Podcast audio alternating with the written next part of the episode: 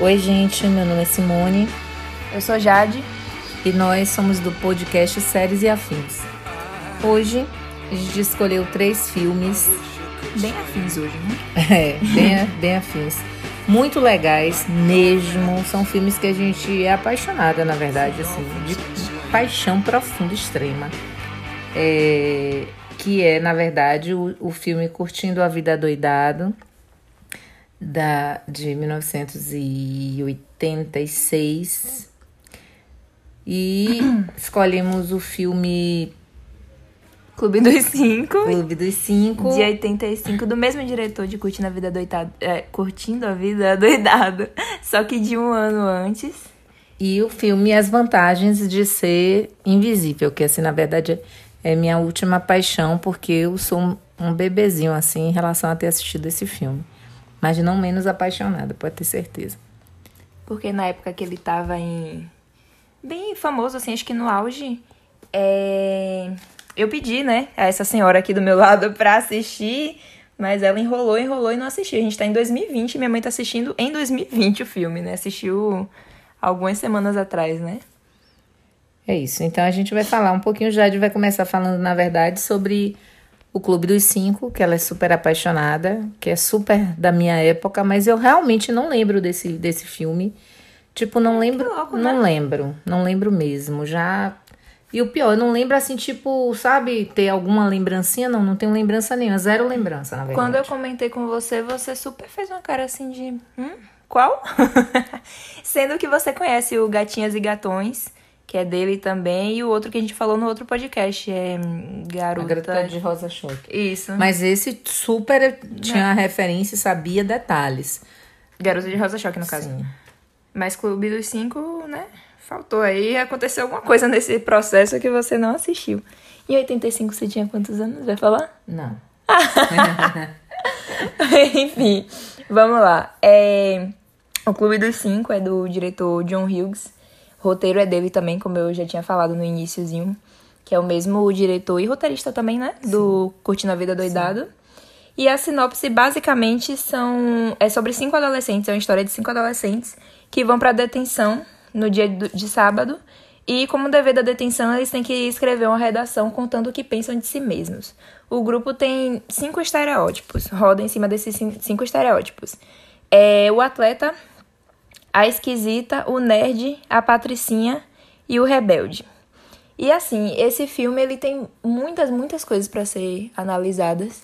Eu foi difícil aqui fazer um uma peneira mental, né, Pra decidir o que, é que eu ia falar, porque tem muita coisa assim pra ser analisada, mas eu vou pelos pelos pontos assim que são pegam em comum, acho que todo mundo que assistiu meio que sacou esses pontos que eu vou citar aqui.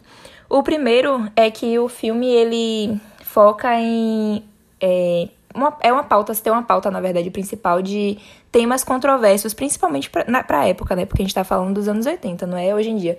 e que, inclusive. até, já cortando, talvez até, talvez até por isso que eu não conheça o filme, porque Era um tipo, pouco mais pesado do que. Exatamente. Lá em casa tinha muito esse lance de que determinados filmes é, meu pai não deixava a gente assistir. E você era novinha também nessa Tipo, época. estrategicamente, ele tinha uma TV e essa TV, essa única TV, ficava no quarto dele, né? Então, tipo, quando tava passando, tipo, quando dava oito, sei lá, acho que antes da novela era oito horas. Então, logo depois que a novela acabava, dia de sábado, que eu lembro que era o dia, assim, oficial do Supercine, é, que se assistia filmes depois da novela, era, era a senha para dormir. Tipo, eu não tinha 10 anos. Eu- 14 anos, adolescente mesmo, e, e tinha essa paradinha lá em casa. Então, meu pai, ele era super aberto, mas é engraçado que para esse tipo de coisa ele era bem tradicional, assim. Ele não curtia que a gente assistisse é, nada e- depois desse horário. Então, depois que a novela acabava, obrigatoriamente a gente tinha que dormir, não tinha muita opção, não. E é um filme realmente um pouco pesado. Tipo, eu tava lendo uma notícia recente de que a Molly Ringwald, que é a que faz Claire no, no filme, ela tava assistindo com a filha dela de 10 anos e ela mesma falou, assim, que ficou meio com medo, assim, sem saber como é que a filha reagiria ao filme, porque tem um- umas discussões, assim, que é justamente o que a galera fala bastante, né, dessas pautas que ele traz sobre bullying, que já é uma coisa comum É, não que bullying seja comum, mas é, em filmes adolescentes, geralmente a gente sempre tem essa pauta. Mas tinha uns papos pesados, assim, sobre sexualidade, sobre virgindade e sexo, enfim, tem umas coisas, assim, bem pesadinhas. Tem uma cena do filme, inclusive, que eles fumam maconha, então talvez seja por isso que você não tenha nem ouvido falar do filme, né? Porque tem umas coisinhas, assim, bem pesadas. Eu acho que nem sei lá, com 12 anos assim. Eu assisti bem nova também, eu devia ter uns 13. Eu acho que eu devia ter uns 13 anos, mas eu lembro que na época que eu assisti eu fiquei meio assim, tipo, pô, pesado aí. pesado esse papo aí dessa galera. Mas, enfim, o filme é sensacional. Eu acho que o primeiro ponto, assim, que que choca mesmo, por ser um filme adolescente e tratar de coisas assim tão pesadas, porque tem uma vibe meio de comédia, só que na verdade é acaba se desembocando num drama, né? Um drama adolescente. E assim, é, o filme ele acho que outra coisa assim mais marcante do filme é essa questão das cinco personalidades que eu falei no início na sinopse, que o filme passa por cinco personalidades, cinco estereótipos de adolescentes, que inclusive até hoje no cinema a gente tem muito marcado isso e não só no cinema, eu acho que na vida mesmo, no, nos high schools aí da vida é o, o atleta, o nerd, a patricinha, a esquisita e o rebelde. E aí tem toda uma discussão em cima desses, desses cinco estereótipos de adolescentes e em como eles não. Na verdade, o filme, tipo, a maior parte do filme são eles não se dando bem justamente por conta dessas diferenças. Só que acaba que no final. Não é muito um spoiler isso, não, é uma coisa bem, bem básica que eu vou falar. Eu também não sei se no, no plano do real, tipo, eu tenho, se isso, eu não vejo isso na sala no Brasil. A gente não tem muita essa demarcação, coisa interessante. Não tem muito esse lance de ah, nerd, não, tem a garota que é inteligente e tal, que senta na frente. Mas eu acho que nessa geração é, isso se perdeu um pouquinho. Porque o mesmo garoto que é nerd, é, ele, ele não. Enfim, eu acho que até posso ter um nerd, deixa eu abrir aqui. Mas eu já não vejo, tipo, o rebelde. Então, aquele aluno mediano que tem uma relação legal com a sala, de repente ele é um rebelde. Seria é, o rebelde. Mas caso. não chega necessariamente a, a, ter essas divisões. Caixa, né? Eu não acho. Mas no, é como. No eu... cinema nos filmes, no cinema, eu acho, sobretudo americanos, Sim. não sei se no plano também do real deles, isso também é tão real. Mas assim, até nos últimos filmes que a gente tá assistindo aí, tipo Barraca do Beijo, né, que são o para todos os, os garotos que já amei, eu ainda vejo que tem esse, esse tipo de coisa e com certeza deve, deve ainda ser real para essa cultura americana, mas para nossa cultura, é, isso não é tão compartimentado, não. Eu acho que tem, só que se perdeu um pouco ao longo dos anos. O que é bom também, porque eu tava comentando com um amigo meu. Recente eu postei uma foto do da galera, assim, do, das vantagens de ser invisível e da galera do Clube dos Cinco. E aí ele falou assim: Poxa, é engraçado ver a comparação entre essas duas imagens, porque a forma como eles se vestem diz muito sobre eles. Você já sabe qual personagem é qual personagem ali. No Clube dos Cinco, só que na, na vantagem de ser invisível meio que se perde, tipo, a galera misturou, assim, o que é bom. E, inclusive, hoje em dia a gente tem ainda muito esse lance de cada pessoa tá em uma caixinha. Só que eu acho que tá um pouco mais livre, tá se perdendo isso. É que dentro dessas caixinhas que você tá falando, eu, eu, eu vejo já, sabe, que é tipo. Tá misturado. Então, dentro dessa mesma caixinha, eu posso ter o gay, eu posso ter o nerd, eu posso ter o perturbado, posso ter o rebelde. E esses quatro, por exemplo, eles fazem parte de uma que a gente chama aqui no Brasil de panelinha. É. Não é? Eles fazem parte de uma panelinha. Então, as panelinhas no Brasil não são as panelinhas é, adolescentes americanas, da cultura americana, que é o que a gente vê através do, dos filmes. Porque as panelinhas que, que a gente percebe nos filmes americanos, eles estão dentro desses estereótipos que já falou aí, do nerd, do rebelde e tal, da patricinha, etc e tal. Já no Brasil, e vamos pensar na Bahia, porque a gente mora aqui, é, existem ainda as panelinhas, mas dentro dessas panelinhas existem as individualidades, né? E que, que, por um acaso comum de alguma coisa que, que faz com que eles é, continuem juntos, mesmo com, as, com essas individualidades. Só que ainda assim a gente não consegue aceitar muito bem uma pessoa ser múltipla.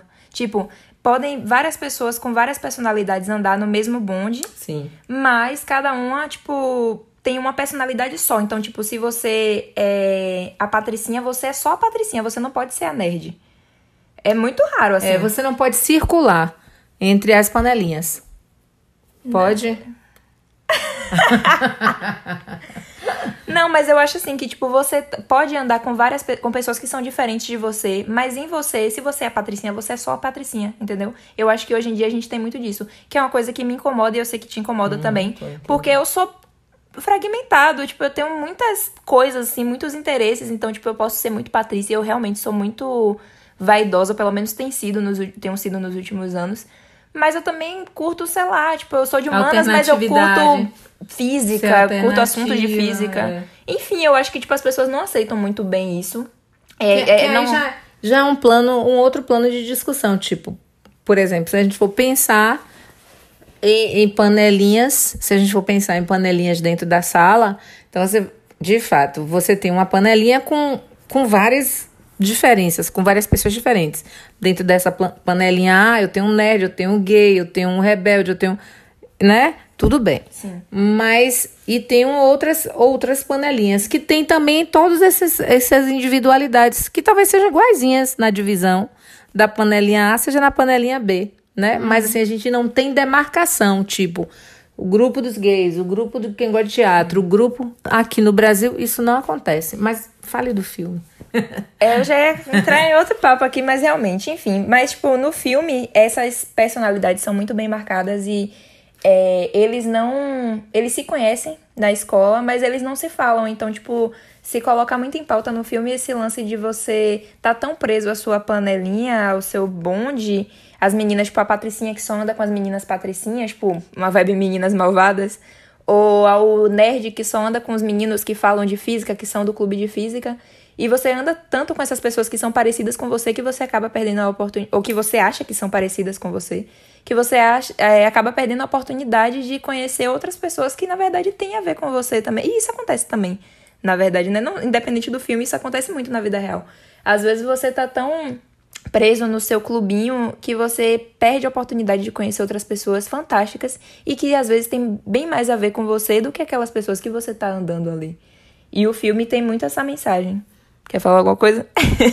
Esse é um assunto muito delicado para mim, porque. A gente discute bastante isso aqui em casa. É que é uma coisa que me irrita, já tô irritada. Já. porque isso é uma coisa extremamente chata, porque é uma coisa que eu, sou, eu tô sempre falando de você ficar preso dentro de uma caixa. Parece que a gente é, é, tá sendo classificado como alguma coisa. Uhum. Isso para mim é extremamente irritante, porque vai bater com o lance do padrão, que é uma coisa que super me irrita de você ficar preso dentro dessa caixinha. E isso é uma coisa muito, muito, muito chata. Porque, como você mesmo falou, a mesma pessoa, você pode ser. Como eu sou esse tipo de pessoa eclética também, eu entendo que você pode ser muitas coisas. Você, uhum. você é infinito em você mesmo, como diria é, o Exatamente ser invisível. Minha próxima tatuagem. Né? Você pode ser muitas coisas. Então, você pode ser infinito de, de várias formas. Você não precisa estar preso a um padrão único. Né? E uma coisa que eu vi hoje é, que eu não me lembro do que foi, em que filme, ou que cena, ou que sei lá, é, que era justamente é, é, esse lance aí de você, dentro de você, você não tá parado em um período, por exemplo, da sua vida. Ah, tá, foi um lance lá do Fantástico, lá do cara que se encontrou, os dois pais que se encontraram na... É uma viagem, é, enfim. Os, os dois pais que se encontraram, um que era... Enfim, mas enfim. E aí, é, e um dos pais disse justamente isso, né? Que você, que você não é uma única pessoa, por exemplo, desde quando você é criança a quando você envelhece. Dentro da sua vida você passa por várias etapas. E ele estava dizendo isso porque o, o, outro pai era pai de um carinha que era um homem terrorista. bomba, era um terrorista. Então ele disse que o pai sentia falta daquele menino hum. que ele lembrava que era legal, que sempre fazia, é, sempre dizia sim, que ele tinha um apelido chamado Oui, que é, é sim, né, em francês. Hum e que, por isso, porque ele era uma, um menino que sempre dizia assim ao que as pessoas pediam. Então, repare, aquele menino, é, é, o pai ama e sente falta. O adulto, o pai tem vergonha, porque ele se tornou um assassino. Então, então a gente também, não, não só a nossa vida toda a gente pode ter trocas. Eu tinha um amigo, Joey. Eu posso falar eu tô só um dedinho aqui.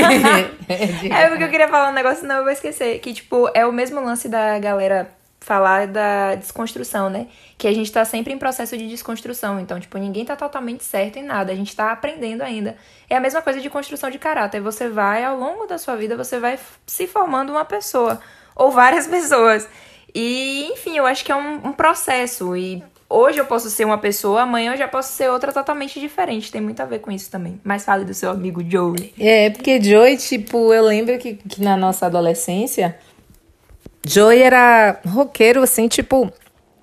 Rock pesado, heavy metal mesmo, sepultura, coisa pesada. E, e, e, vestia roupa preta e tudo mais. E depois, assim, mais velho, tipo anos depois, sei lá, quatro, cinco anos depois, ele já nem curtia esse tipo de música mais. Então, tipo, ele não era mais o roqueiro da roupa preta. Ele mudou completamente, entendeu? E a gente é assim, a gente, a gente é um camaleão. Algumas pessoas ainda se, se dão ao luxo de se mostrar camaleão, outras já não. Querem permanecer, e, e eu, particularmente, fico assustadíssima com esse tipo de gente que, tipo, eu conheci há 30 anos atrás e hoje a mesma pessoa de há 30 anos atrás. Eu fico, cara, essa pessoa não mudou em nada, que chato isso. A vida dela é a mesma vida de 30 anos atrás. Como se vivesse naquela década de 90, 95, vamos colocar assim. Então, é, é o tipo de coisa que super me incomoda, porque assim, como eu sou muito ligada nessa coisa de achar que a gente tem que viver o presente, o tempo presente, o tempo é agora, como diz o poeta, então eu, eu acho que, sei lá, parece que é como se eu estivesse percebendo que a pessoa está perdendo o tempo. Né? Uhum. Então a gente muda, como você estava falando aí. E, e, e, assim, é muito legal quando a gente dá abertura a conhecer outras pessoas. Né? Sempre é legal quando isso acontece. Porque quando você conhece outras pessoas, gente, é uma outra viagem, é outra experiência, outra forma de ver a vida, é um aprendizado, Sim. né? Tem uma situação minha que é bem assim, tipo, em uma determinada, uma determinada fase da minha vida, eu andava com um grupo de meninas e que não gostava de uma menina X. E aí, é eu lembro que eu acabei não me aproximando dessa menina X porque o meu grupo de amigas não gostava dessa menina X. Só que hoje em dia a gente se reencontrou e a gente se fala e, tipo, eu tenho bem mais a ver com essa menina X do que, aquela, do que aquelas meninas que eu andava lá no passado. E naquela época, no passado também, eu já tinha a ver mais com essas meninas do que com, a, com aquelas outras que eu andava. Então, sei lá, eu acho que essa viagem aí de andar sempre na mesma panelinha e tal, você realmente acaba perdendo muita coisa, assim, da vida, não é? Acaba perdendo amizades incríveis e, sei lá, se permita conhecer, sabe? Se permita viver e ultrapassar os seus próprios, suas próprias barreiras, seus limites. Enfim, né? A vida tá aí para isso. Né? É. E essa coisa de você. Aí eu.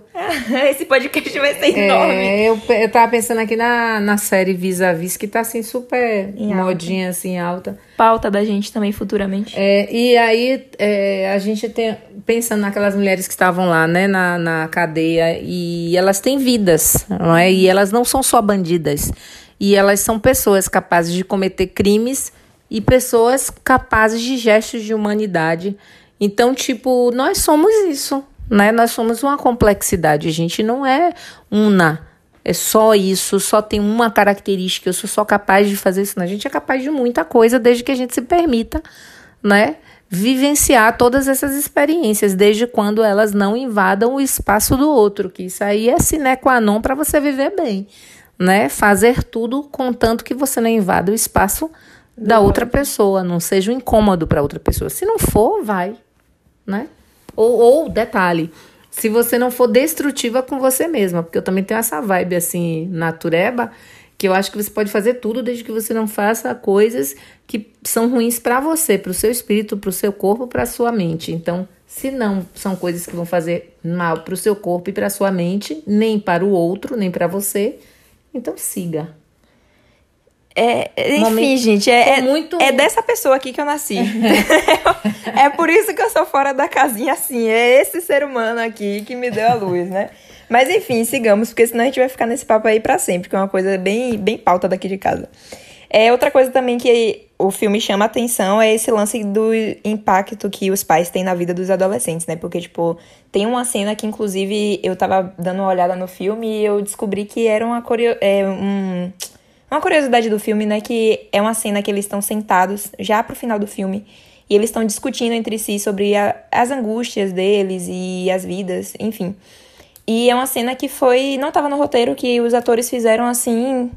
Do impulso, do momento, é, do improviso. E saiu a cena em uma das cenas também mais marcantes do filme. E eles falam muito sobre esse lance dos pais e sobre quererem. Quererem? Rolou um problema linguístico aqui.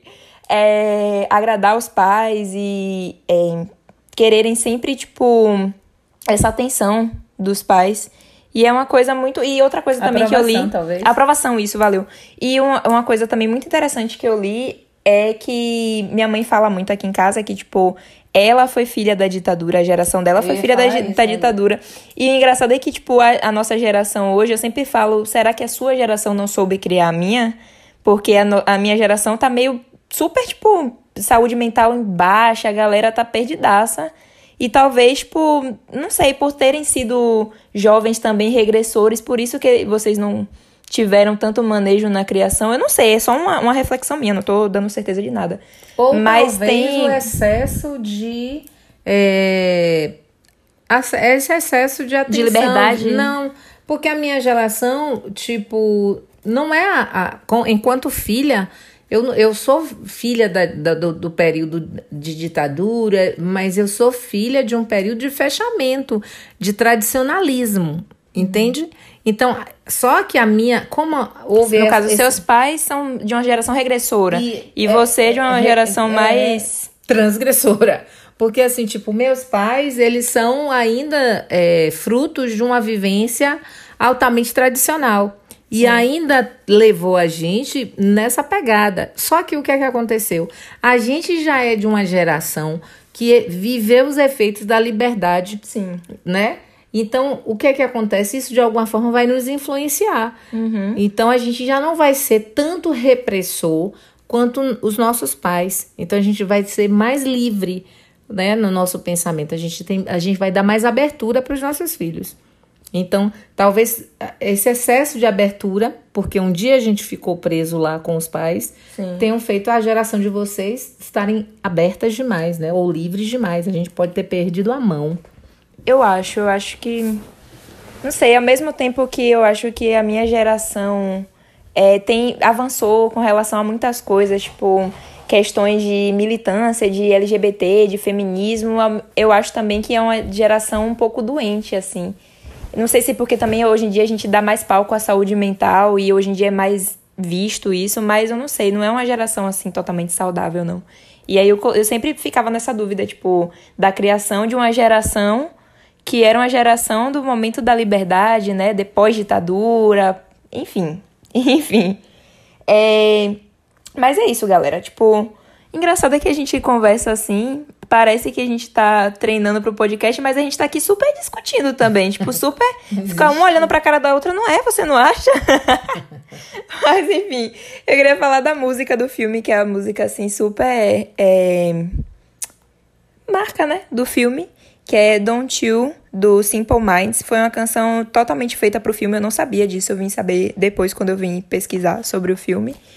E tem uma, uma rolou ultimamente, acho que no ano de 2018, 2017, uma polêmica envolvendo a Molly, que é a, a mocinha do filme. Inclusive para vocês, adolescentes, que não sabem quem é a Molly e acham que ela não tá mais no cinema, ela aparece como a mãe do Noah na Barraca do Beijo.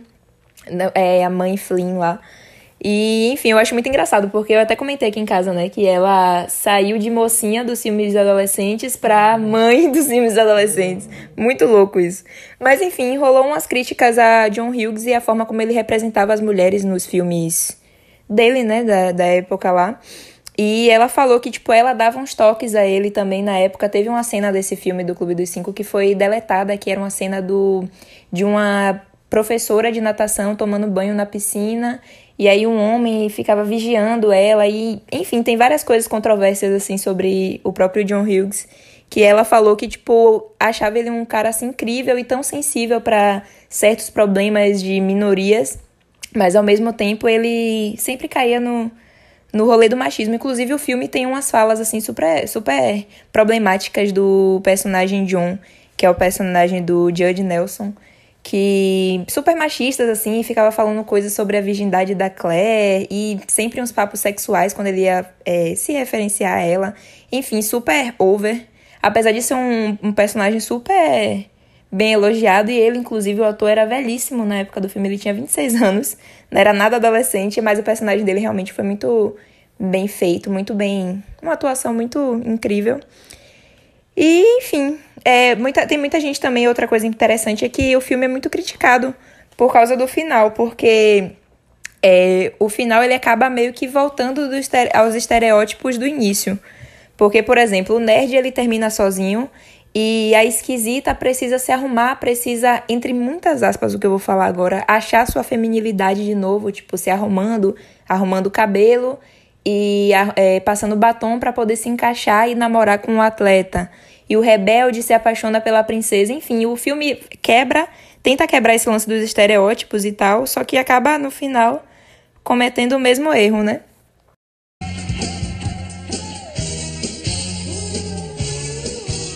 Caro Sr. Vernon, aceitamos ficar um sábado inteiro de castigo por aquilo que fizemos de errado.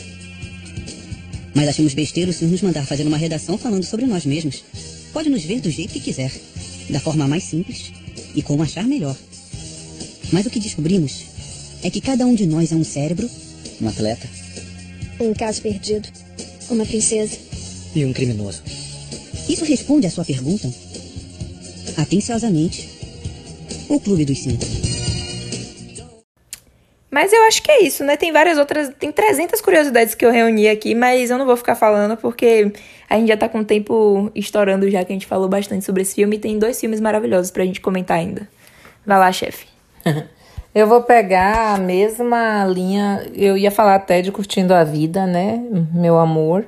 Mas eu prefiro falar das vantagens de ser invisível, porque eu acho que ele termina tocando em alguns pontos da, daquilo que Jade acabou de falar aí do Clube dos Cinco, assim. Cara, eu preciso falar de uma coisa muito legal desse filme, é que o roteiro foi escrito em dois dias.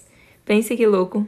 Ele sentou assim, escreveu o roteiro e terminou em dois dias. Mas enfim, do Clube dos Cinco, no caso. Vai vá. É isso. Ah, e, e, e detalhe, assim, tipo, o Clube dos Cinco não é aquele filme, tá? Que vai ter uma sequência estilo curtindo a vida doidada. É bem fora da casinha, assim, né? Tem um, um é, primeiro é tipo um lance alocação... de reflexão, parece assim. Sim, a galera os cinco papos. é uma coisa muito reflexiva, assim, uma, é, tanto que eu, eu, lembro que quando eu comecei a assistir o filme, eu falei assim, toscamente. É, eles só ficam aí, é ridícula. Minha mãe tem esses momentos, tá? É uma mulher realmente muito inteligente, mas ela tem uns momentos assim. Nossa, não dá, não dá. Eu tenho aqueles momentos de pessoa que não aguenta mais ficar muito tempo parada sem ver as coisas acontecerem, que esse é meu momento burro normal. e o filme, tipo, para quem gosta de filmes bem agitados, tá, não vai rolar. Tem uma, uma historiazinha, assim, é, início, tem. meio e fim, não tem muito não, assim, é meio hum. solto, inclusive só, é uma locação é um, só, é. na escola, no, na biblioteca, inclusive. É. Mas enfim, é um filme que vale a pena, assim, para você refletir esse lance esse mundo adolescente é, é um filme bem interessante. Gosto bastante. É. Agora, nessa pegada aí que já falou, tipo, é uma locação praticamente, é, né, escola, e os cinco presos numa sala é, de detenção, como chamam os americanos, né, quando você está no turno oposto tendo que estudar, porque você cometeu algum delito na escola. O show, na verdade, são as atuações, porque fica todinho em cima da galera. Isso. Que é um elenco até jovem, né? Sim. E as reflexões que rolam a partir de, de, dessa conversa, né? Do momento que eles estão se conhecendo, né? Porque eles estão naquela sala e são apenas cinco alunos que terminam se conhecendo. E a partir desse, desse conhecimento deles, eles começam a fazer várias reflexões é, sobre essas identidades e tal da, desse período. Já, e o filme é, curti, As Vantagens de. já falo de curtir na vida doidada. Das vantagens de ser invisível, eu, eu, eu vou terminar falando logo porque é um filme, na verdade, mais recente, né? O livro de 99, mas o filme é de 2012. É um filme incrível, tipo assim, eu fiquei super apaixonada pelo filme. Que olha que coisa interessante, eu não fiquei tão apaixonada por um filme que é da minha geração pouco antes, né, gente? Porque 85 eu era, né, pré-adolescente, né? Adolescente ali, entrando na adolescência. Então, pelo amor de Deus. Eu não, não me senti tão atraída ao Clube dos Cinco como pelas vantagens de serem invisíveis. É, as vantagens de serem invisíveis, na verdade, que conta a história de Charlie, né, que é um jovem que está tentando se adaptar na, na, na, escola, no ensino médio, iniciando o ensino médio e querendo conhecer pessoas, enfim, e que não consegue se enquadrar em nenhum grupo. E ele passa. O livro é epistolar, né? Como a gente fala, é, o texto é todo através de cartas, né? Que que ele é, escreve, né, numa máquina que eu conheço super bem, que é a máquina de datilografia. E ele vai mandando cartas para esse leitor anônimo. E se passa nos anos 80, né? É ambientado nos anos 80, se não me engano. É. E esse, sim, e esse. Apesar de ser um filme atual, é Sim. 2009? Sim. É. 2012. 2012? É. é de dois, o filme é de 2012 e o, o livro é de 99. É isso. Então, tipo, ele fica tentando se adaptar. Então, ele chega, ele tá na escola, iniciando o ensino médio, e obviamente que é o tipo de coisa que é super comum quando você tá saindo do fundamental para o ensino médio, né? Como diz aqui no Brasil.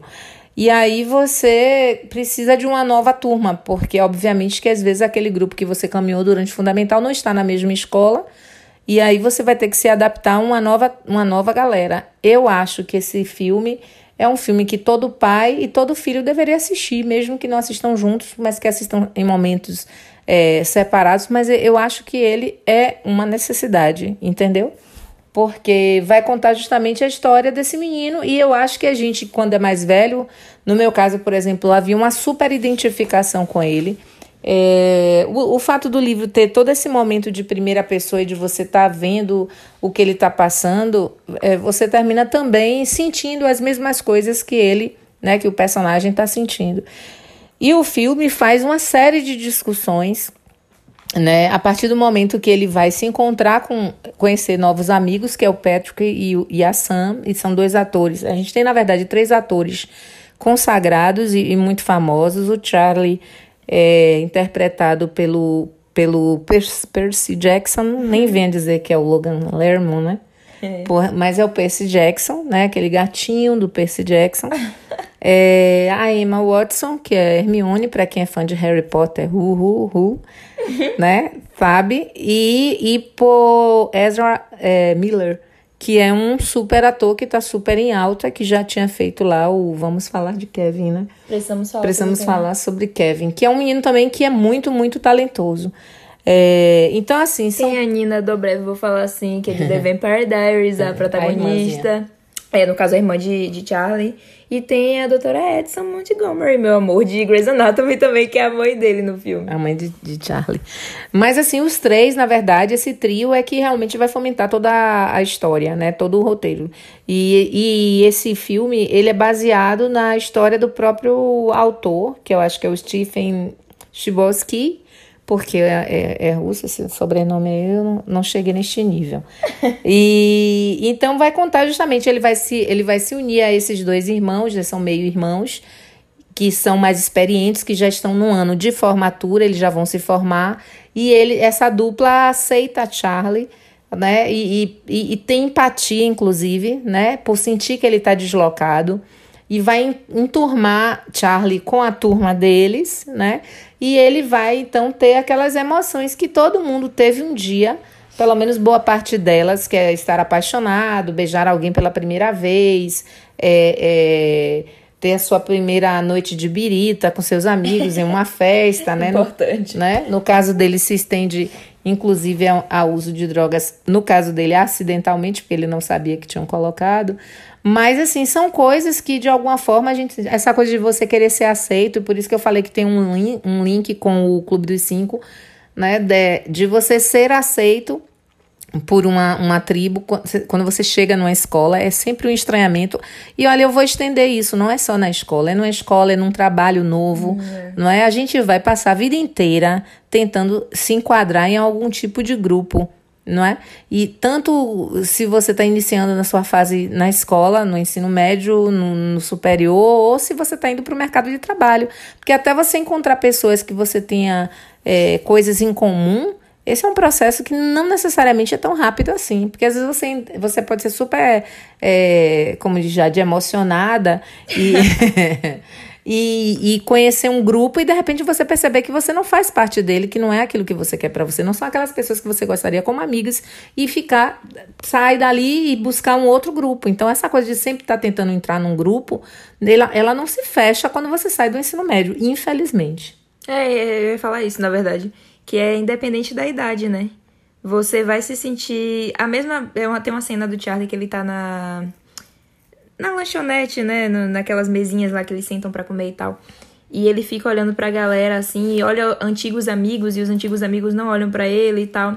É o mesmo rolê quando você chega num trabalho novo, por exemplo, que você não conhece ninguém e a galera tá toda socializando e você fica assim perdidaço. Enfim, tipo, você pode ter, sei lá, 30, 40 anos, 50 e que você vai se sentir deslocado e é uma sensa- uma sensação ruim do mesmo jeito. É. O lance das vantagens de ser invisível é você achar que ele seria mais um clichê adolescente. E não rolou isso. Na verdade, ele tem o que, o que a gente chama em literatura de arquétipos temáticos, de você achar que eh, vai ser sempre as mesmas situações, que é- eles vão viver, os grupos que já existem. Isso, isso rola no filme. Né? Você ter, por exemplo, o ambiente da escola, né, o espaço físico, no caso. Então, você vai ter, sim, algumas coisas que são similares a, a esses clichêzinhos aí é, do período adolescente. Porém, E é uma coisa até que eu comentei no episódio sobre séries hispânicas de tipo, por que é tão difícil se renovar nesse lance de clichês adolescentes, né? Aí você ainda falou, ah, mas é porque são clichês. Só que esse filme é um filme que é muito soco no estômago, assim, porque você vai numa viagem e ele vira assim, total, né? É, quem nunca, eu sempre pergunto isso no podcast, quem nunca, né, entrou num colégio que ficou super deslocado é, com aquelas pessoas assim, tipo, eu lembro nitidamente de ficar, entrar numa sala, eu lembro que no fundamental eu, eu saí de uma escola no oitavo para o nono ano, então eu cheguei no nono, todo mundo já tinha todas as suas tribos, e aí eu lembro que quando eu cheguei nesse colégio, putz, eu fiquei super deslocada, assim, nada a ver. E eu sempre me fui socorrida pelos meninos, né? Eu, eu, eu tenho uma super paixão masculina, porque, não no sentido de se apaixonar, não, no sentido de ser amiga mesmo, assim. Eu não sei porquê, mas as, as amizades masculinas me são mais interessantes e mais fiéis, na maioria das vezes. E aí, se, assim, eu sempre ficava procurando um grupo de meninas e nunca conseguia me adaptar com esse grupo, porque normalmente elas se fecham mesmo. E os meninos são mais abertos, né, pra, pra, pra uma amizade feminina, assim. Eles, enfim, te tratam bem. Então, tipo, é, é, quem nunca aconteceu isso, né? Quem nunca se apaixonou pelo, pelos meninos principais da escola? Outro dia eu tava aqui super resenhando com. Acho que foi até na ocasião do filme mesmo, resenhando com Jade, Foi. assim. Eu não posso falar nomes, porque são meninas conhecidas da minha adolescência. E, tipo, né, da, eu era primeiro ano e as meninas já eram terceiro ano, e a gente tinha as paixonites, era o menino que jogava vôlei, né, os, o menino que jogava futebol, né, que é diferente lá nos Estados Unidos. E todo mundo passou isso, né? Eu dou aula e eu tenho certeza que os meus alunos que estão me ouvindo passam por isso também. Então, é impossível você não perceber essas coisas. A diferença é que esse, esse filme, ele é mais profundo, ele... ele nossa, eu juro que quando o filme acabou, tipo, eu fiquei super na bad, assim. Tipo, triste, me deu uma vontade Deu de uma chorar. assim, básica, Foi, né? cara, ficou travado. Sabe quando você tem uma vontade de, de desabafar? Parecia até aquela coisa. Como é que a gente fala sempre que a gente transborda? Catarse. É, parecia. Porque eu me sentia assim com a vontade de chorar por ele, mas também era um pouco por mim, pela adolescente que eu fui, pelos sentimentos que eu tive, pelo que eu passei. E o, a sacada desse filme, a zorra desse filme é justamente essa. Você se enxerga em Charlie, né? Você se enxerga, por exemplo, em, Patrick, quando ele é, ele, é, ele é gay. E ele se apaixona por um carinho, um carinha que é do time, de, de- daqueles meninos chatinhos do time, e que obviamente nunca vai assumir que é apaixonado por um gay. E ele super sofre, mas ao mesmo tempo ele é super otimista, porque ele, não, que nada, daqui a pouco. Mas no fundo, no fundo, você sabe que ele tá sofrendo. Eu, eu, eu fui essa adolescente, assim, de tá afim de um carinho, o carinha me dá um fora e eu tipo, ir pro, pro banheiro e super chorava no banheiro. Horrores, assim, depois do fora. E eu disse, não vou chorar tudo, porque depois eu não quero ficar mais chorando. E geminiano chora dois dias, né, inteiros, e acabou. Não tem esse negócio de alongamento de amor, não. É dois dias de choro, no terceiro dia, cara limpa, feliz, sorrindo. E eu, e, eu su, e eu super passei por esse tipo de coisa. E depois ainda saí com aquela cara de, não, tá tudo bem, mas o sofrimento foi válido. Eu acho que todo filme de desajustado, assim, pega muito num calo meu, até mesmo porque eu fui desajustada, assim, na escola. E, sei lá, ainda sou na vida mesmo. E eu acho que qualquer filme, assim, desse estilo, eu acho que é por isso também que eu tenho muito uma. Um- uma ide- ide- identificação com personagens que não são tão queridos ou que são, tipo, feitos pra serem os vilões, que é o que a gente falou né, em um dos episódios também. Esse lance da humanização do vilão e tal. Porque são pessoas reais e eu consigo muito me ver naquela situação. Eu acho que Charlie foi muito isso, assim, foi muito gatilho pra mim aquele filme. Eu li o livro, eu chorei, eu assisti o filme depois, eu chorei também. Eu era muito nova também na época que eu li. E porque Charlie, tipo, gente, esse menino. É, é- E ele é um doce, né, é velho? Percy Jackson, que é o, o Logan. é- Um ator ele é do- um ator do Cara, caramba, tá? Ele é muito bom, por quê? Porque esse personagem, ele tem uma série de variações emocionais e ele consegue fazer isso. E detalhe, ele leva a gente nesta zorra, porque a gente fica bad, fica mal, a gente fica mal. Então, tipo, tem uma cena, cara, que eu, eu ficava, nossa, não, gente, por favor, que eles acontece um lance lá e eles terminam rompendo e aí ele liga pra ela, pra, pra Hermione, né? Que faz a, a Sam.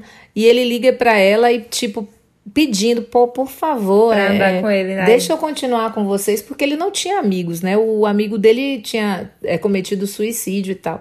Então, tipo, pô, aí a gente fica sofrendo. Pô, pelo amor de Deus, tomara que eles aceitem ele, porque senão esse menino vai morrer. E ele o tem. bom é que a galera é massa mesmo. Sim, a galera é massa e ele tem um super trauma de infância pesado que a gente não pode É spoilerzaço, não dá. É, mas que, tipo, foi, faz, foi o soco pra mim, esse spoiler aí. Hum. Nossa senhora. que faz com que a gente sinta uma identificação ainda maior com ele, pelo que ele sofreu. Então, tipo, o filme, cara, sabe aquele filme que dá vontade de tu chorar? Que... é esse o filme, sabe? Que você pode ser adolescente, se você for adolescente, é, você vai se identificar, porque tem todo um lance de saúde mental, ele vai falar sobre a questão da depressão. Parece que o lançamento da obra foi no setembro, que é o setembro amarelo, Amarelo. né? Que tem toda essa discussão sobre o suicídio. E o filme toca um pouquinho nessa ferida, né? Toca na feridaça.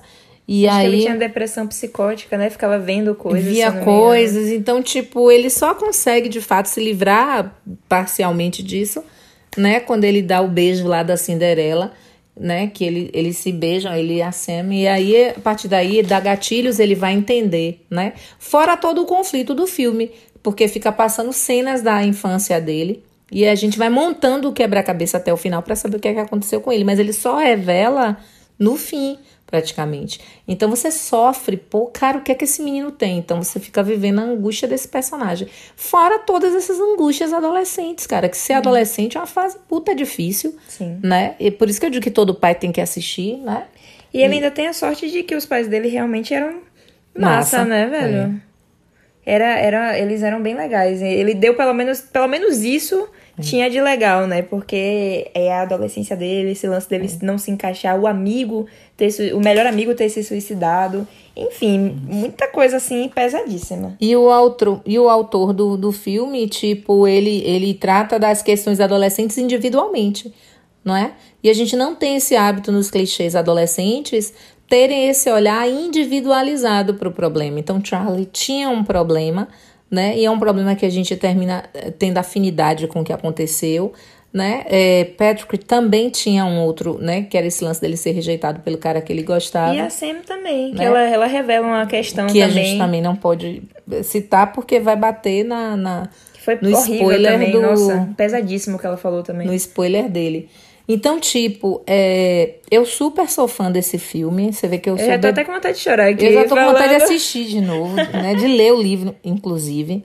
É, e sem deixar de mencionar. Inclusive, é, palmas pra adaptação também, tipo, não só a atuação de Logan, porque ele conseguiu absorver demais o personagem. Tipo, quem tá assistindo e lendo as cartas e tal e Atorzaço esse menino. quem assiste o filme depois, tipo, zero falta, assim, sabe? Foi muito bem fiel à adaptação. Eu adoro quando as adap- adaptações são fiéis. Porque Esse o filme próprio escritor foi o cara que roteirizou. Foi o diretor, E ele terminou, engano, também também. dirigiu, roteirizou. Então o cara produziu o filme. É o e bebê livro- dele, né? É, então tinha muito do que ele também tinha vivi- vivido durante a década de 90. Agora sim, tipo, por que, que é legal a família assistir? Por que, que é legal o pai assistir, né, pai? Porque assim, eu penso como mãe que é muito mais legal. Aí vai uma dica pra, pra família. Você tentar é, primeiro, não esquecer que você também foi um adolescente, que você teve seus próprios dramas. Cara, eu quero super falar sobre isso, mas vai, fale. É isso, porque os pais tendem a esquecer que um dia também foram adolescentes, problemáticos talvez até. E aí, nessa da gente querer super, super proteger os filhos, a gente termina estabelecendo é, barreiras para esse diálogo, porque talvez você tenha suas próprias feridas, né, da sua própria adolescência, e o seu filho está passando por coisas que você não quer nem enxergar. Então, tipo, uma coisa que eu achei bacana é porque ele vai discutir, por exemplo, o consumo de drogas, ele vai discutir a questão da homossexualidade na adolescência, ele vai discutir as questões da depressão, de saúde mental nessa faixa etária, da, é, da, da primeira vez que você se relaciona com alguém. Então, tipo, cara, isso um dia aconteceu com você, está acontecendo com seu filho, pô. Então, é, é tão bacana quando seu filho conta para você, seu filho é seu amigo, seu filho tem que contar as primeiras experiências dele para outra pessoa, que você não sabe nem quem é, porque você tem medo de admitir que, nossa, vai acontecer isso com meu filho também. Então, não adianta criar barreira não, porque essas barreiras elas são prejudiciais para o relacionamento. Então, assiste para entender, né? Até para se colocar no lugar, né? Para não esquecer do adolescente que você um dia foi, né? Sem os falsos moralismos que os adultos adoram ter. Isso quebra qualquer relação pai e filho. Isso é chato pra cacete. Eu fico muito chateada com isso. que é o lance também do professor, né? Que a gente vai falar um pouquinho depois lá no Curtindo a Vida Doidado. Do professor é, esquecer que ele um dia também foi aluno. Ele um dia também foi aquele adolescente, né? E, tipo, tem um diálogo no Clube dos Cinco mesmo. Que o zelador da escola pergunta ao professor, né? Que é o professor que fica tomando conta da, de, da detenção chatão. É, Vernon ele pergunta a esse Vernon, né, tipo, se o adolescente que ele foi gostaria de ver esse, esse adulto que ele é hoje. Tipo, isso é uma reflexão do caralho. É, é uma puta reflexão, é. pô. É mas... mesmo. Sim, eu pensei que você ia comentar, mas você tá num momento reflexivo. Mas é isso, vai. É isso, então, tipo, por isso que eu falo sempre. Pai, tem que assistir sim, para não esquecer o adolescente que você foi. E filho, é, e os filhos, obviamente, vão assistir porque vão se identificar. Sem falar duas coisas muito legais. Nesse, além de tudo, trilha vocês percebem o seu super tiete do filme. Primeiro, trilha sonora top. David Bowie, Heroes, é, que é. musicaço. Sleep, hum. The Smiths, enfim. É. Trilha sonora incrível, surreal, surreal. Super em todas as, as, críticas. O tempo inteiro a gente ouve muito, muito, muito, é muito. É um personagem elogios, quase do filme, né? a trilha sonora é incrível. Exatamente. E outra coisa, as frases, né? Tipo, duas que são super fodásticas, como diz os meus alunos, que é escolhemos o amor que achamos que merecemos. Cara, o que é isso, cara? Posso te perguntar uma coisa? Pode. Por que pessoas legais escolhem pessoas erradas para namorar? Hum, estamos falando de alguém especificamente? Uhum. Bom. Aceitamos o amor que imaginamos merecer. Gente, para para pensar. Você já parou para pensar? Escolhemos o amor que achamos que merecemos. Então a gente, putz, a gente super se subestima, uhum. né? Porque a gente acha que merece aquilo. Né? E a gente termina escolhendo até as pessoas erradas no meio desse barco. E a última, e a última, a, a outra é sobre é, que a gente pode ser infinito, que a gente é infinito. E nesse momento, eu juro nós somos infinitos. Minha tatuagem aí, ó, tá na promessa, não roubem minha ideia. Né? E isso significa que esse, esse, esse livro barra filme, ele vai, vai tocar no lance da gente se aceitar do jeito que a gente é, né? Do jeito que a gente é. A gente é legal do jeito que a gente é. A gente pode ser chata, né? A gente pode ser legal, tudo cabe dentro dessa pessoa. A gente pode ser preconceituosa, porque tudo isso cabe. Agora, a gente, à medida que a gente cresce, a gente vai amadurecendo e vai percebendo que existem coisas que não cabem mais, entendeu? Mas que a gente precisa se aceitar. E aí vai a vibe da questão física, né? que é muito forte na adolescência, você achar que você precisa ser igual àquela pessoa. Não, cara, se ninguém tá te valorizando é porque essa pessoa definitivamente não te merece. Mas é muita gente, Simone, que não tá me. Putz, todo mundo então não te merece, cara. É. Porque o Nelson Rodrigues diz que toda unanimidade é burra. Eu super acredito é, nisso. A maioria das pessoas vão de acordo com o rebanho, né? Exatamente. É isso. É. Depois de rasgar muita seda aqui para esse filme, né? É difícil esse filme. E, e ficaria assim horas falando dele. É, que nada do que eu disser em relação ao que eu senti em relação ao filme seria suficiente. Então Se assista. você não chorar assistindo esse filme, você está morto por dentro. Ou vai ficar como eu, com aquela. Não né? chorou porque eu tava aqui, mas se Embo- tivesse aquela sozinha, bolota chorar. insuportável que fica na garganta quando você não chora. Eu queria chorar que nem bebê. Mas eu não, Simone, por favor. E o último é Curtindo a Vida Adoidado, que quem nunca, né, assistiu esse filme, Fantástico. por favor, você não existe, então você está em Marte. É minha bíblia, esse filme é minha bíblia. Então a gente tem aí é um filme de 1986 com Matthew Broderick, né, Alan Ree e Mia Mia Sara, que são que são três é, colegas de escola que é, influenciados por Ferris Bueller resolvem filar um dia de aula. E a primeira coisa que eu vou perguntar é quem nunca, né? Quem nunca? Eu particularmente nunca fiz isso, tá? Mas eu estudei em duas, em três escolas. Eu estudei três escolas do meu, do meu Fundi 1 até o ensino médio e todas as três tinham uma praia no fundo, porque eu morava na Cidade Baixa. Então, as três escolas davam fundo para o mar, assim, tipo, é coisa do diabo, é do demônio.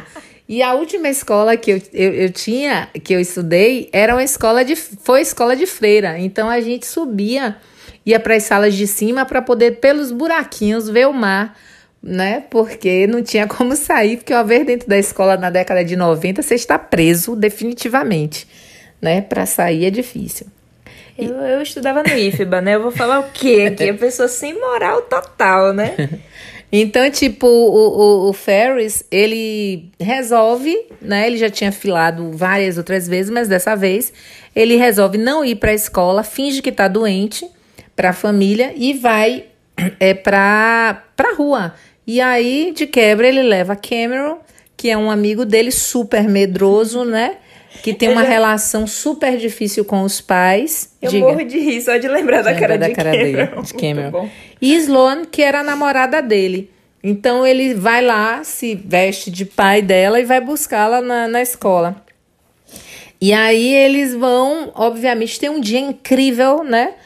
É, é, e vão curtir. E aí é que tá o grande lance. O, o filme, assim, basicamente, falando do, do, do filme, é, o filme é muito legal. A gente tem uma série de coisas interessantes. Tem a super música Twist and Shout dos Beatles.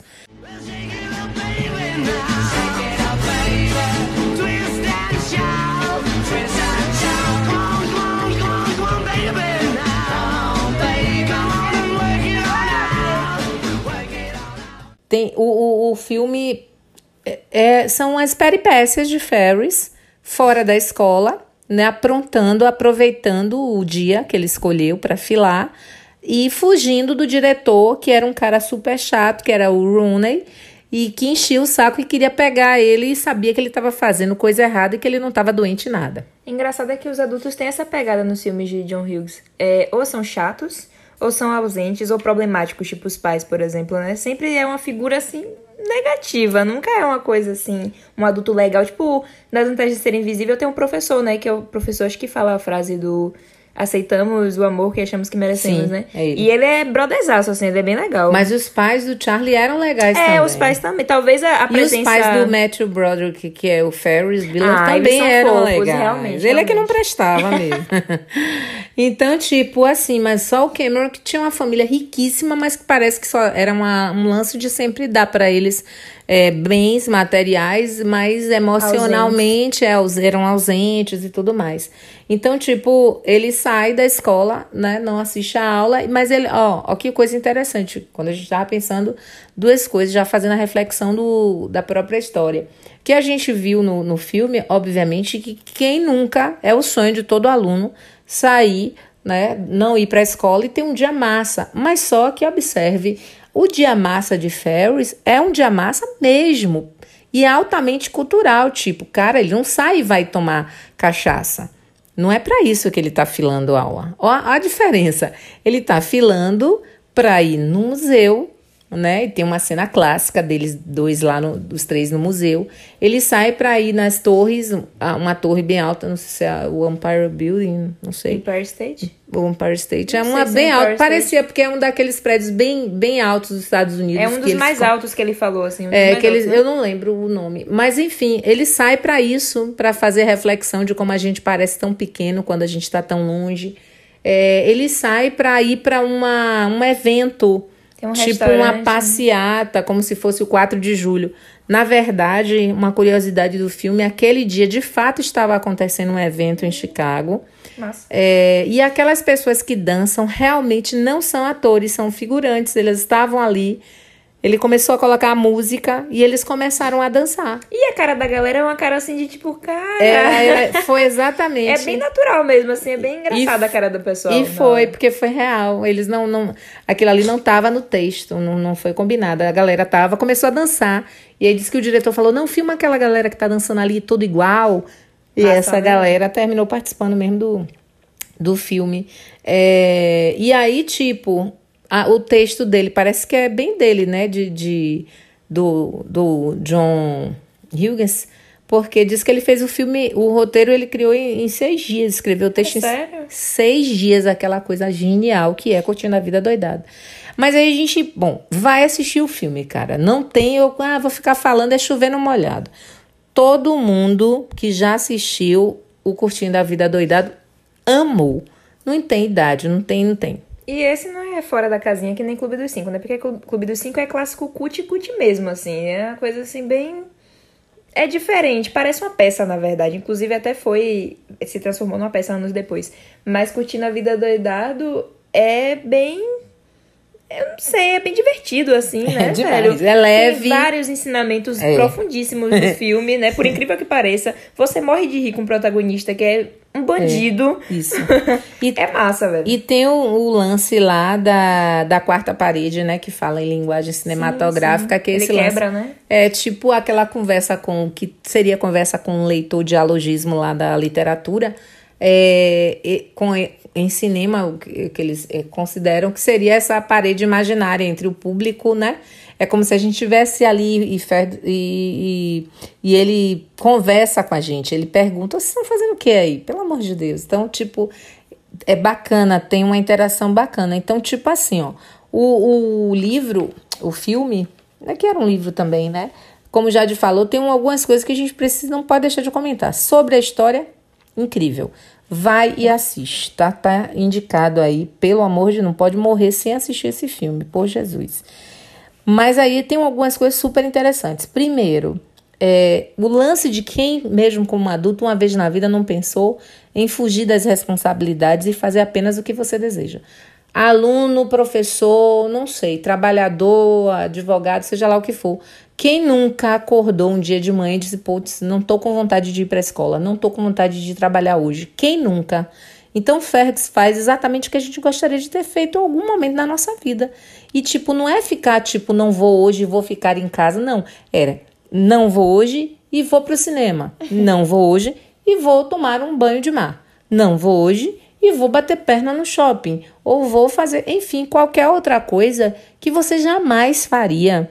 É, porque você é um adulto responsável. Então, ele meio que se opõe a essa ideia. Entende? De, que, de, de ser obrigado a fazer uma coisa que, como ele mesmo diz o tempo todo no, no filme, tem uma, uma, uma frase que ele diz assim: a vida passa rápido demais. Ele é muito cara de pau. e se você não parar de vez em quando para vivê-la, acaba perdendo o seu tempo. A vida passa muito rápido. E se você não curtir de vez em quando, a vida passa e você nem vê. Cara, ele é escroto, ele é perturbado, ele é vagabundo, beleza, mas essa frase é, é incrível, né? Não, é que eu ia falar que, tipo, a gente é muito escravo de um sistema capitalista e a gente fica muito focado em vou estudar ou vou trabalhar porque eu quero sempre um futuro, um futuro, um futuro. A gente tá sempre pensando no futuro e pensando nessa máquina, nessas engrenagens e tal que tem que andar do sistema capitalista. Só que a gente esquece, e é muito louco isso, a gente esquece mesmo de parar e aproveitar e de se dar uma folga mesmo, assim. E que a gente, teoricamente, só tem uma vida. Porque Exatamente. Seja lá a crença que você tem, o que você tem é, é, é especulação, suposições, es- especulação, suposição, seja lá o que for, mas não é real. No plano, cara, do real, você só tem tá essa. vivendo agora, pelo menos, só tem essa vida. E Exa- aí? exato. E se só tiver essa vida? E se só for essa mesmo? E aí? Caos, Putz. gente. Caos. né? E é justamente isso que ele faz. Ele faz essa reflexão no, no, próprio filme, né? E, e outra, tem um lance da rebeldia da quebra, da, dessa quebra de padrões, porque a gente tá pensando que a gente tem um, um filme que, que apareceu em 1986, e eu sou super dessa época, né? E em 1986, de fato, é, você ainda tinha é, todas aquelas responsabilidades e tal, aquelas obrigações e tal. Então, mesmo, né? Tipo, mesmo. E eu vou falar disso já, que é o lance lá da escola. Mas antes de falar sobre essa questão, eu queria falar o seguinte: que a fotografia do, do filme é bacana, né? Sempre colorida. E é colorida porque tem muito a ver com o estado de espírito do próprio Ferris, né? Ele é para gente, ele é feliz, ele é para sempre né? Ele é vida, né? Então ele sempre as roupas e, e, e o filme todo é rodado durante o dia. E isso tá É dando pra verdade. gente uma mensagem, né? Porque o dia é isso, traz essa expectativa de coisa boa, né? Não tem nenhuma nada temeroso, né? Parece que a gente pode tudo. É, isso é sempre uma esperança, Né? né? Que de- É a gente dia de sol. pode viver várias coisas. né? Ele- várias oportunidades. Ele toma banho de piscina, né? massa mesmo. Então, repare, ele sai para ir para o evento na rua. Então, ele faz coisas que se fazem, que se pode fazer durante o dia, porque no- no- tudo é permitido, né? Durante o dia. Parece que você pode, que você é super-herói, que você é forte. Acho e que Ferris você tá vivo, né? Na verdade. Exatamente. Só mesmo. Que é essa ideia de vida mesmo. De aproveitar a vida. Então, o dia vai refletir o estado de espírito dele. É uma filosofia bem carpedinho, né? Eu falei Muito. agora, mas eu bem refleti aqui. Muito. Esse filme é super carpedinho. Muito. E outra coisa bacana, super top nota 10, é a gente fazer uma conversa rápida, rápida, em cinco minutos, sobre a escola, né, cara? Pelo amor de Deus, o que é isso, né? O que é que transformaram? Olha, que coisa complicada, né? Porque eu sou uma professora, mas é, eu sou gente, né? E já fui aluna. É, como é que a escola é discutida, né? Porque principalmente naquela época era. Hoje não, viu, gente? A escola, o que era, cara, eu, eu ensino escolas aí que é super legal, não são, é, não é nenhum trabalho, nenhuma coisa estressante como era na década de 90, na década de 80. Porque a escola era altamente conservadora, tinha toda uma paradinha lá da roupa que você tinha que usar a tal da meia branca com o sapato preto, a calça jeans, a camisa da escola. Eu, eu estudava numa escola que nem argola poderia colocar. Assim, exuberante, tinha que ser discretíssimo, senão na portaria o cara mandava a gente tirar. Então pense num filme rodado em 1986, quando você ainda tem colégios que são colégios com modelo de colégios de freiras e tal, nessa época, e que a escola pública ainda tinha todas essas exigências que hoje ela não tem mais, mas naquela época tinha. Então, tipo, lembre que você está em 1986 e que o professor, quando ele apontava a metros do corredor da sua sala, você saía correndo e ficava sentadinho, esperando. Essa não é uma escola que você vê hoje. A gente entra na sala, o cara parece que nem te viu, né? Então vocês têm um tipo de liberdade que em 1986 nem se sonhava ter, né? Mas ao mesmo tempo, claro que a gente ainda sabe que algumas escolas e talvez não tantas escolas, mas alguns professores ainda são altamente conservadores e alguns pais, quero pontuar, né? Acham que também a escola é esse lugar de conservadorismo. Gente, o, o colégio é lugar de troca, né? Esse aluno, ele não quer mais ficar o tempo todo calado, como era na década de 80. A gente só ouvia, a gente não participava do debate da sala de aula. Entendeu? A gente era, era ouvinte. Hoje em dia, esse aluno ele quer conversar, ele quer saber quem é esse professor que está dando aula para ele, quais são as preferências. Ele humaniza a gente. Então, o jogo mudou, tá, paz? Tem uma cena que, por sinal, é bem isso, né? Tipo, tá a galera, o professor dando aula numa voz super monótona, inclusive. Professor galera- monótono, alunos monótonos Sim, também. a galera assim com a cara de puta merda, que é isso aqui, velho? A galera super, né?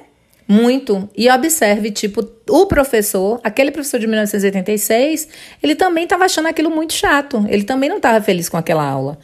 Entendeu? Por isso que ele tinha aquela cara. E, e, e tem uma sacada legal também. Que o filme, tipo, quando ele sai, que ele vai pra passeata lá, que tem esse evento na rua, é, as pessoas, antes dele começar a cantar a música do Beatles, olha, cara, as pessoas também estão com aquela cara de tédio. Sim. Então, tipo, é meio que para mostrar um contraponto entre, a escola, a sala, né, como era, e a sala como deveria ser, né? Porque o espaço que está fora da escola, esse também é um espaço de aprendizado que se usa muito pouco, porque até quando as escolas fazem passeios externos, é, fogem, né?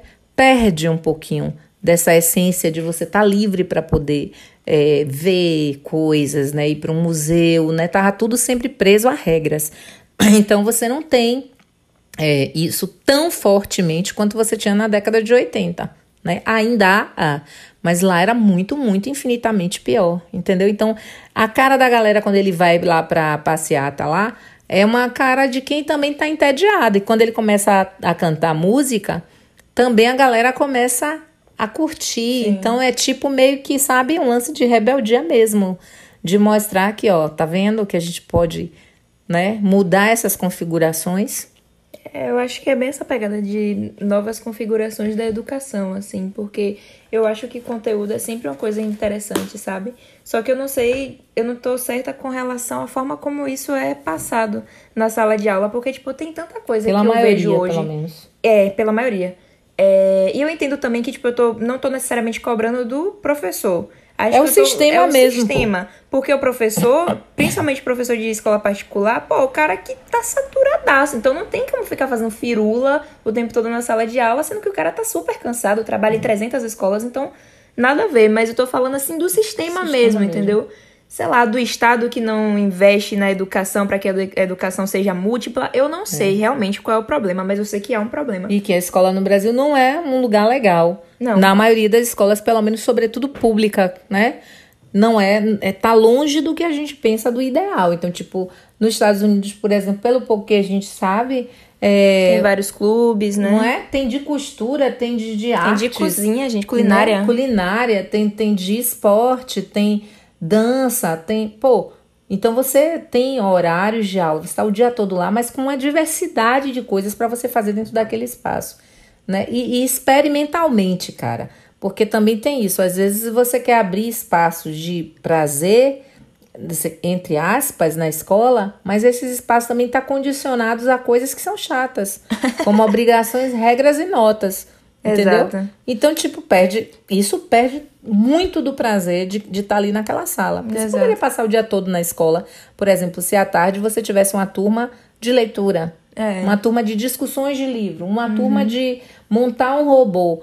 Mas que fosse uma coisa realmente interessante. E eu acho que eu entendi depois que eu saí da escola que o conteúdo não é chato, é a forma como isso é manejado pra gente lá na sala de aula é que não é legal. Porque, tipo, por exemplo, tem séries que eu assisto, eu tava assistindo Outlander essa semana, né? Inclusive indicação, porque minha mãe adora. E eu também, eu tô no terceiro episódio, ainda tá cedo para falar, mas eu tô gostando bastante. E, tipo, tem toda uma pegada de história, né? E tem um lance lá da Escócia em domínio da Grã-Bretanha. E, tipo, eu fui super pesquisar. Então, tipo, não sei, eu tive esse interesse. Acho que é a mesma coisa pra galera que assiste Breaking Bad, por exemplo, e aquelas manipulações químicas. Ou The Flash o Dark. e Dark e The Flash, com esse lance do é. tempo, da velocidade, etc e tal. Então, tipo, eu tive interesse de ir pesquisar. Eu acho que pela forma como esse conteúdo chegou até mim. Então, não é o conteúdo que é chato necessariamente. Não tô falando de todos também, mas pelo menos grande parte. Eu acho que é mais a forma como isso é passado para o aluno, entendeu? O aluno lá naquele lance tradicional de ficar sentado, ouvindo o professor falar, o professor, por sua vez, já cansado e cheio de demandas e com a coordenação pressionando e com os pais pressionando sem di pouco dinheiro. É um ciclo da zorra, né? É capitalismo, pai, eu acho, que, viu? É, pai que pressiona a escola, que pressiona a coordenação, que pressiona professor, que pressiona aluno. Então, tipo, é uma gira, um, uma roda louca que a gente termina perdendo a essência, que é a aprendizagem significativa que não vai, que não rola, né? Então, tipo, é... e outra coisa que eu acho super bacana é o lance da aplicabilidade, tipo, eu tô tendo física, eu sempre falo isso com meus amigos de exatas, assim, eu tô tendo física, mas onde? Me explica aí, no plano do real, né? E tem toda aquela coisa de contar quantas horas, né? Essa coisa tem, tem que dar tal hora com tal conteúdo, cara. Isso quebra, né? Também, claro, você não pode fazer viagem, o professor, no caso, não, não pode fazer pode. viagem se ele tem um conteúdo, correndo, um programa. Ele tem um programa correndo, ele tem que correr para poder Exato. dar aquele programa dentro daquele prazo. Física mesmo, eu sou ridícula em cálculo, tá? É. Mas física tem uma parte teórica surreal, incrível. eu acho incrível. Eu tô pesquisando coisa de física agora, velho. Por causa de outros assuntos, tipo esse rolê de via viagem no tempo também, que é uma coisa que muito me interessa. Agora, entendeu? Então, tipo, não sei, faltou esse link, sabe? Essa alguma coisa falta, eu acho, na educação hoje pra interessar a galera, E sabe? que a gente também não sabe porque não vivemos em outros países, né? Essa galera do nosso podcast que está na Irlanda, que está nos ouvindo, muito É. obrigada, aproveitando. Essa galera que está lá nos Estados Unidos, que está ouvindo o nosso podcast, aproveitando para agradecer, manda um recadinho pra gente, por se lá é diferente, porque aqui tem problema pra caramba. Mas muitas enfim, áreas, né? em muitas Mas enfim, só pra finalizar, eu queria falar uma coisinha sobre esses filmes adolescentes, né? E tipo, não necessariamente eles surgiram na década de 80. Eu acho que na década de 80 rolou toda uma revolução desses filmes, a partir do, do próprio John Hughes mesmo, que ele foi um grande, né, magnata desses filmes nessa época. Mas a gente teve em 1955 Juventude Transviada, que é com James Dean, que era o, o galã. Minha mãe não entende porque ele era galã, que ela não acha ele gato, do cinema lá da Era de Ouro. Que fez pouquíssimos filmes, ele morreu cedíssimo. ele era um galã que fazia um filme adolescente com um cara de 30. Ele nem era tão velho assim, mas ele realmente tinha uma carinha de velhinho. Mas, enfim, tinha um charme, tinha jaqueta Tinha. de couro preta, ele, ele tinha um, um negócio, um borogodó. Mas, enfim, tem- esse filme dele é muito referência, assim, porque eu acho que foi o primeiro filme de, ado- de temática adolescente que. rebelde, né? É tipo ele um clássico, né? Que vai dar origem a toda essa Sim. pegada aí. foi o precursor, no caso, desse tipo de filme. Mas, enfim, era isso. Então, tipo, quatro referências dos afins de hoje. Juventude transviada, 55. 1955, no caso. Clube dos Cinco, 1985. Curtindo a Vida Doidado 86. e As Vantagens de Ser Porra, eu tô boa de data, Invisível. 2012. 2012. Então vai lá, curte, assina. Vai também, curte esse podcast que hoje saiu atrasado, porque hoje foi punk, Dia dos Pais, né? Vamos dar uma, uma folga. Mas não deixa de assistir, não, que é muito legal. E eu acho que não sei Juventude Transviada, mas é, vocês Juventude conseguem Transviada achar é mais- fácil. É, tem que baixar torrent, é a galera do torrent. Só por torrent mesmo, porque não tem nenhum streaming. Mas Clube dos Cinco tem na Netflix, As Vantagens de Ser Invisível na Amazon. E curtindo a vida doidada Também na Netflix. Netflix. Então, um beijo, gente. Um beijo, até E a próxima semana. Séries e afins de hoje. Tchau.